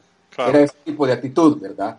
Entonces, claro, era un total ignorante en cuestión de tecnología. Entonces, al ver que, que yo logré adaptarme rápido al, al, al, al, hacer las ediciones, el envío y todo eso, comenzó a exigirme de una manera donde hubo un día donde nos terminamos discutiendo y le, dije, mira, ¿sabes qué? Hoy no voy a trabajar, a ver qué haces, porque aquí él, parecía, eh, el trato de él era como que aquí lo importante soy yo y, los camarógrafos solo son, ¿qué? Cualquier cosa, ¿verdad? Y aquí lo importante soy yo. Entonces esa actitud a mí no me gustó de él y, le dije, bueno, ¿sabes qué? Este día yo no lo voy a hacer. Mira cómo haces y ya vas a ver que aquí, o sea, eh, eh, para, para lograr hacer nuestro trabajo, aquí el video es el que importa, es más, ni siquiera el reportero o redactor hace falta, pues aquí lo que importa es la imagen. Entonces, este, me quedé yo, agarré como un día, un día libre, por decírtelo así, ¿verdad? En ese día libre sí pude yo conocer, había, había gimnasio en ese campo, en ese campamento había un gimnasio, había un cine, pero eso sí, un cine donde solo películas gringas de Hollywood, donde los gringos ganan todas las guerras. Ya, ya te puedes imaginar de cuáles. Bueno, es que yo me imagino que eso la gente no le interesa más ninguna. ¿Verdad? Ah, aquí, eh, aquí en, los Estados Unidos el, hicieron una película que se llama American Sniper, que era de un tipo que era sniper de, en los Estados Unidos y que mató, Chris Kyle se llamaba el tipo, que mató como 500, 500 personas, ¿verdad? Eh, allá. Claro está esto, reportes de cuántas personas mató, pues son como que debatibles, ¿verdad? Pero bueno. Ah. Y entonces, eh, en la convención de los demócratas en los Estados Unidos, todos los republicanos son pro Chris Kyle y todo lo demás. Eh, y entonces eh, en, la, en, la, convención de los demócratas vieron que estaba el actor que salió en esa película. entonces estaban todos como que airados porque el, el actor de la película American Sniper era demócrata y no era del partido del partido de ellos, ¿verdad? A veces parece de pronto con Donald Trump por ahí. Sí, sí, sí, muchachos, estaban, estaban, estaban tan y tan molesta la gente y de verdad que yo no podía, yo no podía entenderlo. Yo le digo, bueno, gente, este tipo es actor, este tipo, o sea, esto le pagaron, o sea, a mí me dicen que, que, que me paguen eh, 20 millones por hacer una película, yo le hago de, de pastor cristiano, relax, sin ningún problema, a pesar de que soy ateo. por, por 20 millones de dólares yo les digo lo que ustedes quieran, ¿verdad? Sí, es que cuando, cuando, se, cuando se dio a conocer que ese tipo de personas también estaban involucrados en la guerra, pues, ¿verdad? Sin ser, entiendo yo, parte oficial, pues, ¿verdad? Pero sí, tuvieron bastante intervención. Bueno, tienen, sé yo, ¿verdad? En cualquier parte donde Estados Unidos invada, ahí van ellos también. Ahora, el tema del, del, cine yo pienso también que va, va amarrado a, a la parte psicológica, ¿no? Eso, exacto hacerles creer que siempre van a ser ganadores y que se sientan ganadores y, es un rollo ahí. Que la razón está de su lado, pues, en Dios y todo, que puedan, este, pueda ayudarles, ¿verdad? A hacerles ver de que, de que, de que vale la pena, pues. Ruth, yo vi un artículo, yo leí un artículo en donde hablaban de los videojuegos y estaba viendo que el, la milicia de los Estados Unidos están dando fondos para que se creen videojuegos ¿verdad? Como eh, videojuegos de guerra, ¿verdad? Eh, y entonces la, la lógica, ¿verdad? De ellos, o lo que ellos quieren hacer es que obviamente tú tienes personas que están acostumbrados a matar gente en videojuegos y básicamente la guerra ahora es así, las guerras son de drones y son, no, es, no es guerra, ¿verdad? Eh, de cara a cara. Así es. Y entonces ellos lo que lo que ven es que esto realmente lo que lo que le promueve es lo que el propósito que ellos quieren lograr, ¿verdad? Que es conseguir gente que estén interesados en, la guerra y que se creen que es un juego, que se creen que es un videojuego. ¿Y cuánta gente se van para para allá pensando que es un videojuego? Mira, el, eh, yo conté ya esto por encimita, ¿verdad? Pero el, el, el hermano de mi esposa eh, se metió a los Marines y estuvo en Afganistán y perdió la pierna derecha allá en Afganistán eh, ah. porque se paró sobre una mina y la mina explotó y perdió la, pierna derecha eh, bueno por poco pierde la vida realmente porque le tuvieron que hacer torniquete en las dos en las dos piernas porque él tenía eh, una pierna que la perdió. Básicamente él tenía de la rodilla hacia abajo no tenía el, el, el, hueso verdad y entonces tenía el hueso, no tenía carne, o sea, todo, todos los músculos y todo de la pantorrilla y todo, no lo tenía y tenía el hueso como cortado a, mitad de la pierna. Y entonces eh, ahí le tuvieron que poner un torniquete y le pusieron un torniquete en el otro lado porque toda la cantidad de metal y todo que salió de la, del explosivo, pues le, le cercenó las venas en la pierna izquierda y también estaba sangrando y se hubiese podido morir. Eh, y el tipo se salvó porque ellos habían eh, pedido un helicóptero para que estuviera en el área para, eh, para ir a, hacerle soporte desde, el aire, ¿verdad? Y, tuvo la, la suerte, ¿verdad? Porque eh, yo la verdad que no sé qué puede ser. Eh, mi hermana diría que es un milagro de Dios, ¿verdad? Pero bueno. de que tenía ese helicóptero ahí y el helicóptero pues solamente se tardó 20 minutos en montarlo y llevárselo. y se lo llevaron a un hospital que era británico en Irak, le hicieron el primer, eh, ¿verdad? Los, primeros auxilios en la primera operación y luego se lo llevaron a Alemania y luego entonces lo enviaron de Alemania a, Estados Unidos ah, y le hicieron las operaciones subsiguientes. Pero el tipo estuvo dos años en Walter Reed en el hospital en, en Maryland eh, eh, recuperándose, ¿verdad?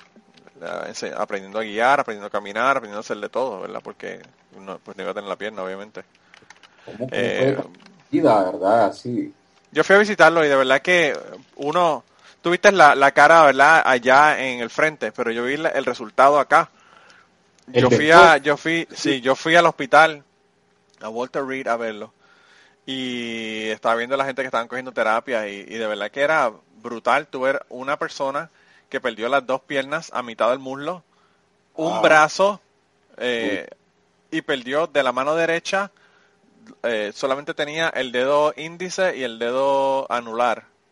Solamente tenía esos dos dedos en, en, la mano derecha y la mano izquierda completa la perdió y, las y las piernas a la, a la altura de, de la mitad de la, del, del, del muslo, ¿verdad?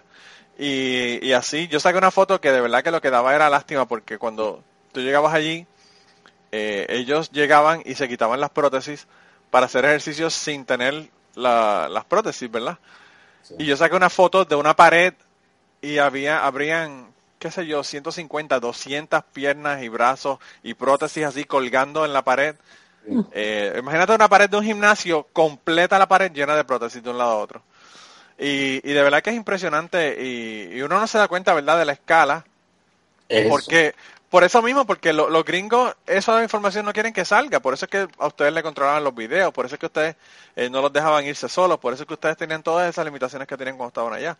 Porque realmente lo que hizo que la guerra de Vietnam, por ejemplo, cayera en que no era, no era del favor de la gente, era la cantidad de reportajes que se estaban haciendo eh, de las personas que estaban muriendo allá en, en, Vietnam. Entonces ellos quizás aprendieron que eso no es una buena práctica. Entonces ahora los reporteros cuando los envían, los envían con tropas y le limitan muchísimo lo que pueden reportar, ¿verdad? Sí, porque incluso te comento, este, de parte de El Salvador se, se dio que se pidió ir a una escuela eh, que era allá afuera de, de, la agenda que nos habían este, impuesto.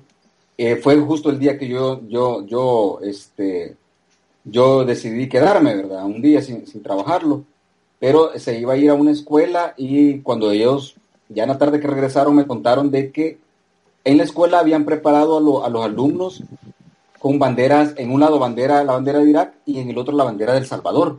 Y cuando llegaron, cuando llegó, cuando llegaron todo, todo, todo el equipo, muchos niños estaban, estaban con las banderas del Salvador rompiéndolas, otros los estaban pateando y, y la gente oh, wow. nuestra, sí, la gente nuestra, eh, el coronel que era como el, el, el contacto con nosotros para, para prensa, pidió que por favor eso no lo grabaran, que por favor no lo fuéramos a enviar porque era, iba a ser un gran problema para ellos y total que no, no, se, no se hizo. Y nosotros como Canal 12, con el reportero, habíamos quedado de acuerdo que nosotros todo lo íbamos a sacar, que precisamente para eso íbamos. Pero en ese momento tuvimos también que acoplarnos pues a, a, a esa orden. Bueno, claro, ya, claro. Ya, ya, no se difundió esa, esas imágenes, ni, ni, ni, en ese momento ni después, porque hasta hoy no, no, no ¿verdad? Eso, todo ese video al regresar se tuvo que entregar a la Fuerza Armada también ellos lo solicitaron, todo lo que habíamos cubierto. Yo, menos mal, fíjate que en, ese, en, en, eso, en esos ratos logré, logré copiar mis, mis, mis, mis reportajes. Ah, y esos links yo te los voy a mandar, ¿verdad? Me, okay. me, regalas un correo donde pueda enviar. Ah, creo que el correo de, de, mes, este, donde, donde, donde me, lo envías, me lo envías aquí a cucubanopod.gmail.com. Cucubano y pod, POD de podcast arroba gmail.com me los envía y yo los pongo, yo los voy a poner en Cucubano, eh, la página de nosotros es www.cucubanopod.com yo lo digo todos los episodios pero lo sigo repitiendo. Y, y, ahí pueden ver, no solamente pueden ver eh, el, el, el, los reportajes y los enlaces, sino que si me envías una foto de por allá contigo o lo que fuera, la ponemos sí. también para que la gente te vea allá eh, mientras estuviste allá. De verdad que es una historia súper interesante y a mí de verdad que me llamó la atención porque pues yo me, me, me, hubiese gustado ver, ¿verdad? Escuchar sobre la cuestión de la guerra desde otra perspectiva, porque, sí. como te digo, yo conozco personas que son militares y que me han hecho cuentos, ¿verdad? De, de allá del proceso, pero una cosa es eso y otra cosa es estar del otro lado, ¿verdad? Uno reportando sobre una, una situación como esta, ¿verdad? Y entonces, eh, tú, cuando tú estuviste allá, solamente estuviste en Irak, ¿no fueron a Afganistán? No, hasta Afganistán ya no estaba involucrado El Salvador, por lo menos en ese año, porque entiendo de que dos años o al año después fue que ya también eh, ampliaron la misión de, de aliados, ¿verdad? Que la misión en realidad de Salvador era ir a capacitar, se suponía, ir a capacitar a la policía iraquí, a la nueva policía iraquí. No era en sí que El Salvador iba a participar como, como en, en el frente sí, de batalla, sí. ¿verdad? Sino que iban nada más a capacitar y a transporte de, de los convoys. ¿verdad? A eso iban los salvadoreños, no, no, exactamente que iban directamente, como te repito, al frente de batalla, ¿verdad? pero aún así, si, no sé si, si, si, alguna vez lo, lo, lo, escuchaste, pero hubo bajas también de salvadoreños. Bueno, es más, hubo, hubo, una baja que fue porque un convoy manejado por un salvadoreño pasó atropellando a un soldado salvadoreño. ¿Verdad? No fue exactamente que fue por, por una baja de guerra. ¿eh? Claro, él recibió honores y todo, ¿verdad? Pero son cosas que pasaron, pues que que los medios no lo mencionaron de esa forma. Sí, hubo, pero... hubo en, en, el batallón de, de, mi, del esposo, del hermano de mi esposa, eh, el, en el batallón, ellos estaban en una Homer y había, estaban como que en un área que estaba inclinada y la Homer se volcó sobre un muchacho que tenía 19 años y, y, murió. O sea, y era del batallón del, del, del hermano de mi esposa. Eh, y así murieron un montón y, y han muerto un montón, pero han muerto más acá que allá, porque de su batallón creo que se han suicidado cinco o seis o seis eh, personas de los que estuvieron con él allá en, en, Irak. O sea que a veces el PTSD es peor que uno estar eh, con gente disparándole a uno. ¿El qué es eso? Es brutal. Eh, Post-Traumatic Stress Disorder, la, el, el, desorden de trastorno eh, postraumático. Postraumático. eh, con lo que viene la mayor parte de la gente que están allá, ¿verdad? En, en la guerra. Hay muchísima gente que lo tiene. Y por cierto, el, el hermano de mi esposa lo tiene también. Él, él, nos estaba contando una vez, yo fui hace como dos años a visitarlo eh, a su casa y él me cuenta que él en un momento dado, él se despertó y, y él se quedó sin ropa. O sea, él, él estaba sin ropa durmiendo y él se despertó, cogió una, una AR-15, una, una, una, una, escopeta, ¿verdad? De eh, rifle, sí, una ametralladora de, de, de, asalto que él tenía y se fue al, se fue a la sala. Y él, y él dice que cuando él volvió en sí, de que se dio cuenta de qué era lo que estaba haciendo, él no sabía por qué él había agarrado la pistola, él no sabía por qué él estaba allí en el, en el, en el lugar ni nada. Y él nos contaba que cuando él estuvo allá en, eh, Sí. cuando él estuvo en, en, lo que le ocurrió, ¿verdad? Que se paró sobre la, la mina.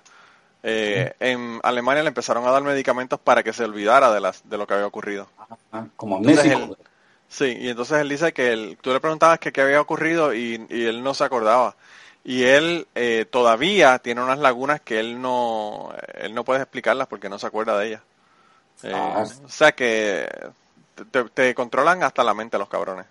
Pero sí existe tratamiento después de que ellos regresan, ¿no? Para los veteranos. El, el tratamiento posguerra, sí.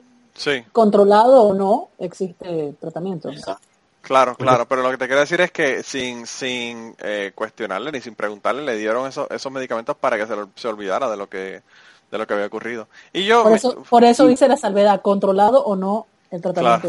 claro, claro, claro. Nos- Nosotros nos llevaban nada más a eso, ¿verdad? A reportar las funciones del Salvador allá, entonces por eso mismo no, no, no nos llevaron a las zonas en sí de guerra, ¿verdad? E, e incluso ya para, para terminar eh, de contarte, digamos, el- al, al finalizar el, el viaje, eh, nos dejaron un- incluso un día libre y nos llevaron como de paseo, por decirlo así. Ya cuando, o sea, nos regresamos de Libanía al CUT y es más, en, en, en esa vez que no, fíjate cómo son, pa- pareciera como que fuera esto, eh, que me lo he inventado, pero así fue al de regreso, de donde está- tuvimos varios días, de Aldivanía hacia CUT, al llegar al CUT y preparar nuestras cosas para regresarnos al desierto de, de Kuwait, nos cuentan de que justo nosotros al, al, al- partir, como, a la, a- como una hora después de partir, vuelven a bombardear donde habíamos estado nosotros. ¿Ya? Vuelve, vuelve. ¿Ves lo que te digo? Ustedes saben el ave de Malagüero salvadoreña. Ustedes se movían y bombardeaban inmediatamente. Sí, o, o, o, o- o antes o después, pero se jodían. De que se jodían, se jodían. Pues nos, llevaron en último día a conocer ya el Golfo Pérsico, fíjate. Yo te, te voy a mandar también un reportaje especial que se hizo, hicimos de ya ese lado totalmente, pero totalmente diferente a las imágenes que fuimos testigos todo el mundo de la Primera Guerra en el 90, creo que fue 92 o 90. 92. ¿verdad? De la, de la 92, inversión- 91 por ahí. de la- de la- esa intervención que, que hubo, cómo quedó destrozado Kuwait y en ese, en este, en este último que te digo, día que te digo, nos llevaron al Museo de Guerra, se llamaba, Museo de Guerra de Kuwait, ¿verdad? de la guerra del Golfo Pérsico, te, te recordás que así se llamó. Sí. Y era un viaje a, a escala, yo te lo voy a, a mandar ese video a escala donde narran pues toda la, la, la, la experiencia esta y a la vez nos llevaron a las Torres Gemelas, ¿verdad? que así se llaman también allá en, en el Golfo Pérsico y vas a poder ver ahí eh, gente en jet ski en la playa, eh, uno- unos este, en, en moto haciendo el truco este del caballito, vas a poder ver eh, vehículos de lujo manejados por mujeres con su burka este, en, en- en su, en su pelo, pues, ¿verdad? O sea, un Kuwait modernizado que, que pocas veces lo, lo- lo vemos, pues, entonces, Bueno, en, en Arabia Saudita dejan a las mujeres conducir. y conduciendo, como te decía, exacto. Sí. Como te digo, pero fíjate que bien, bien curioso porque cuando nosotros nos recorrimos un- un- por un momento la- las arenas de ahí del, del Golfo, vi unos como kioscos eh, separados dentro eh, en, en el- en la arena donde alcancé a ver yo una mujer sola fumando tabaco, no sé cómo se llaman esas, esas que son pipas o, o bon, no sé cómo, pero de esos bastante grandes. que no, no, no me recuerdo el nombre, pero tienen varias bases con agua y una manguera. Que y, tiene una el, el Naguil, ella fuma Naguil, sí. Ah, pues eh, eso. Y en lo que nosotros estábamos almorzando, le pregunto yo a uno de, los, de las personas que nos estaba atendiendo de qué está haciendo ella sola, ¿verdad? Y él me respondía, trataba de responderme en, en inglés, yo no, le- no lo entendía yo a él. Y le volví a preguntar, bueno, le pregunté como cuatro veces y después alguien me dijo que ya no le volviera a preguntar porque entonces me iban a sacar de ahí porque yo estaba preguntando por una mujer de ahí y mi curiosidad era eso, ¿verdad? sabiendo de, de todo lo que, lo que aquí nos, nos, nos cuentan, ¿verdad? De, de la, de, la, de, de la cultura de ellos. Sí. ¿ah? Este, solo me decían de que a ella se les permitía salir a fumar tabaco así, pero no se les permitía hablar con nadie, ni uno puede llegar a saludarles, ni nada de eso. Mira, te voy a hacer un cuento del Naguil. Yo creo que ya lo hice, pero lo voy a contar de nuevo para las personas que empezaron a escuchar el podcast recientemente.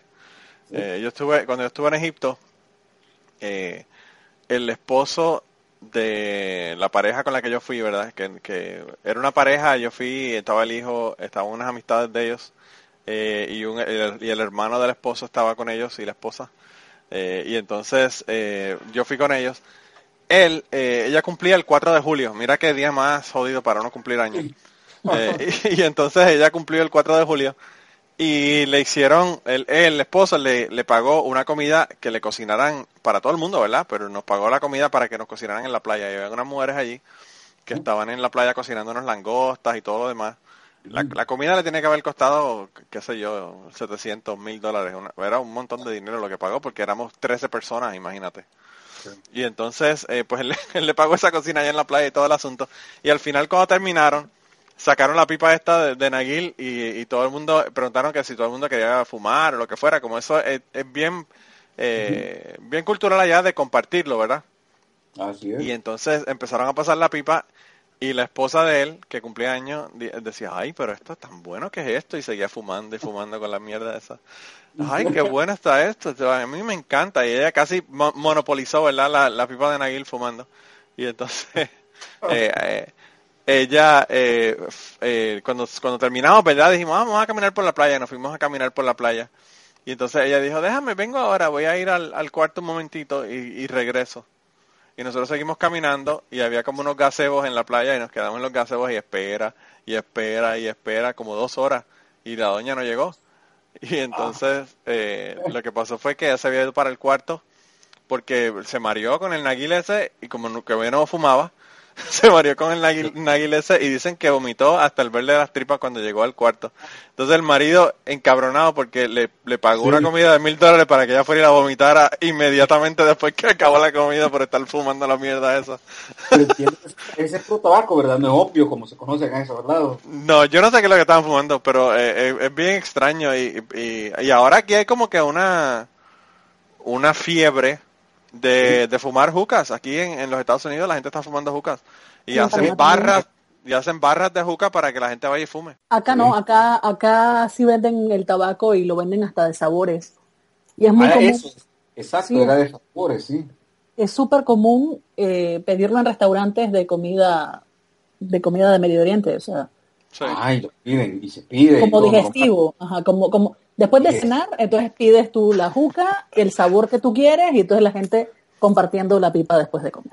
Pues eso lo hacen allá, pero a ella no le sirvió de digestivo, le sirvió de vomitivo. Exacto. vomitivo fue lo que le funcionó a ella allá.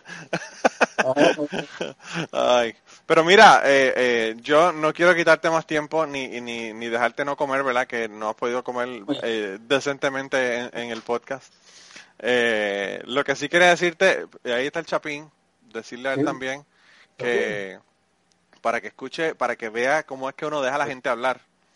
Sí, lo porque el, el Chapín no te deja hablar. Yo pensé que tú no hablabas y es que el Chapín no te deja en el otro podcast. Dile que te deja hablar.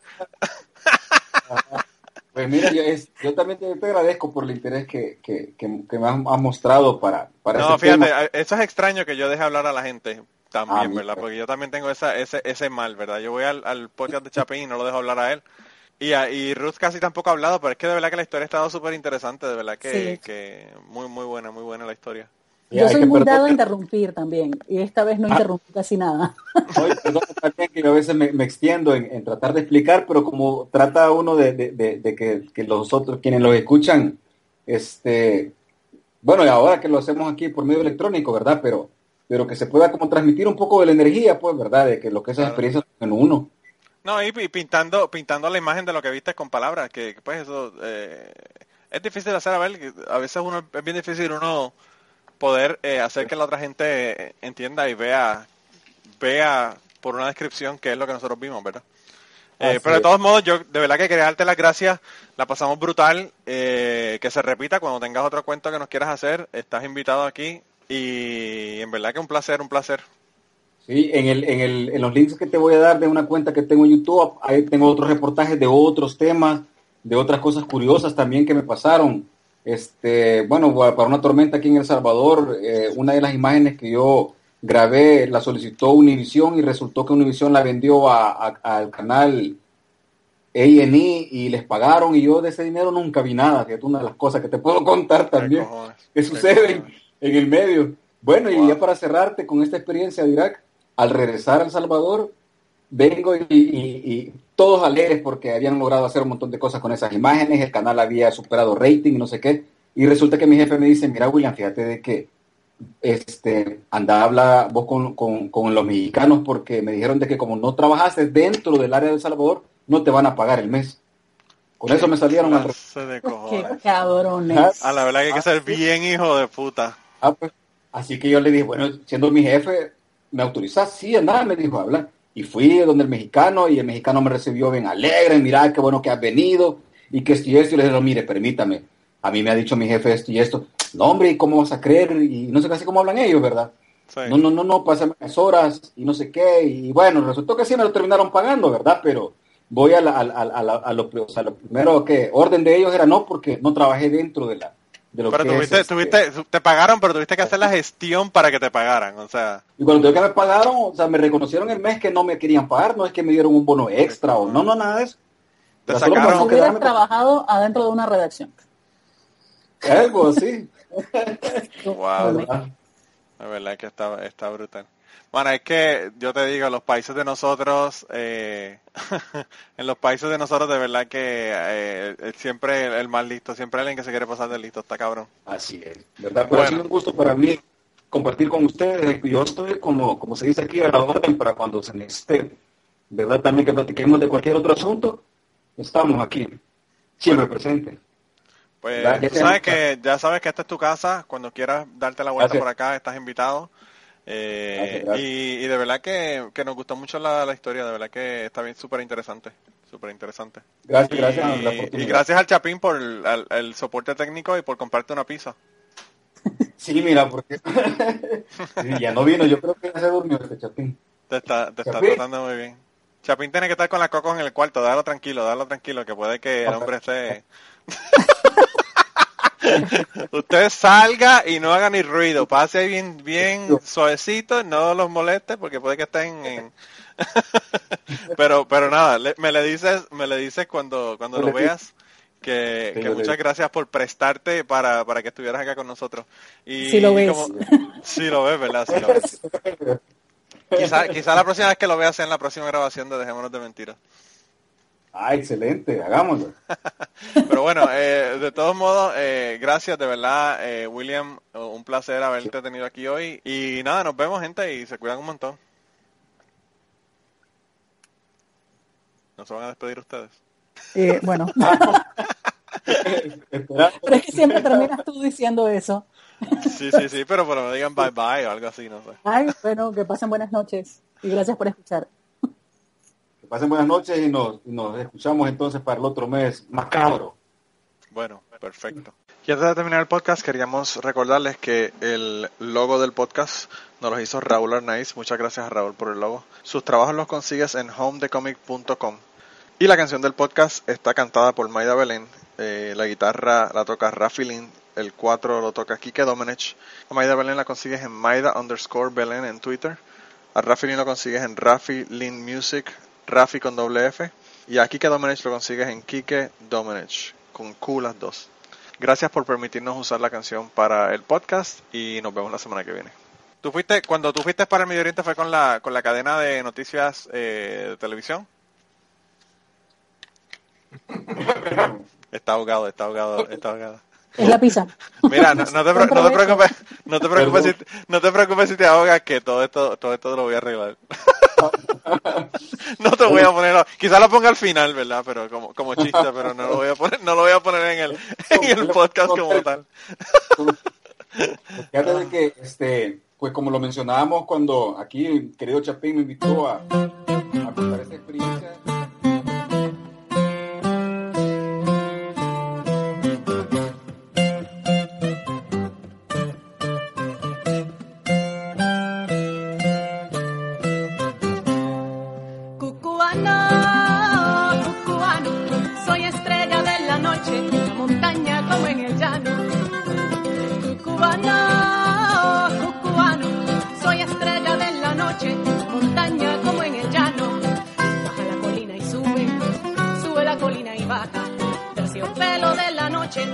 soy la